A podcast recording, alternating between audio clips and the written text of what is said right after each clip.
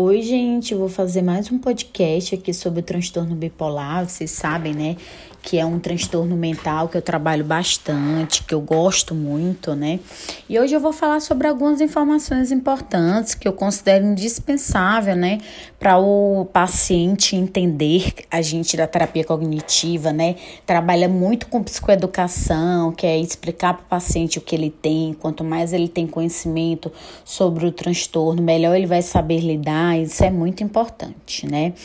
Então, o primeiro passo é conhecer os sintomas em outro momento, você pode é, pedir é, que o profissional que lhe acompanhe lhe fale sobre os sintomas, né?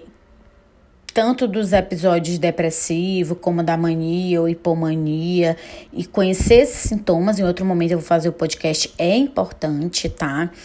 Outra coisa que é muito importante é monitorar o seu humor, perceber geralmente como é que anda as emoções, os estados de humor, né? Tem pacientes que gostam de anotar, outros conseguem perceber sem anotar também.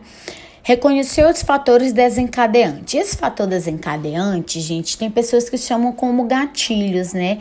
Que é identificar fatores desencadeantes do que que ocasionou em outros momentos episódios de mania ou de depressão, né? E isso faz com que você possa, de repente, se for algum evento desencadeante que pode ser evitado, você evitar, né? E sempre revisar essa lista de fatores que agravam, né? Os sintomas, né? Esses gatilhos é muito importante, né? É, outra questão é você saber que você pode também não piorar as coisas, né? Que é aprender a dormir bem, né? Quem acompanha comigo, né? E assim, a maior parte dos profissionais sempre falam sobre a importância de dormir bem, o quanto isso é importante, né? Ser constante com as medicações também, tomar a medicação como o médico manda, é indispensável. Nunca querer parar, tomar, parar de tomar medicação porque está se sentindo bem, só pode parar, parar com autorização do seu médico, não ficar fazendo mudança de medicação sem a autorização do médico, sem sem que ele tenha prescrito também. Desenvolver hábitos saudáveis, praticar atividade física, ter uma boa alimentação, fazer atividade é, ter uma boa alimentação, sair do sedentarismo, dormir bem, né? Tudo isso, ter hábitos saudáveis ajuda demais também.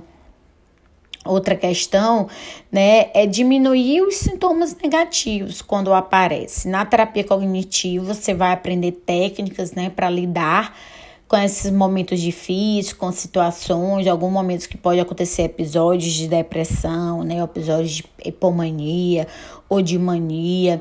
Você aprende técnicas para controlar a preocupação, a ruminação, técnica de resolução de problema. É isso também é importante, a terapia cognitiva ensina os pacientes, né? É, outra questão importante, né, é de ter é, atividades valorosas no seu dia a dia, o que que tem de valor para você e o que que você pode fazer que condiz com isso que é valoroso, mesmo que seja pequenas atividades, isso faz a diferença, né?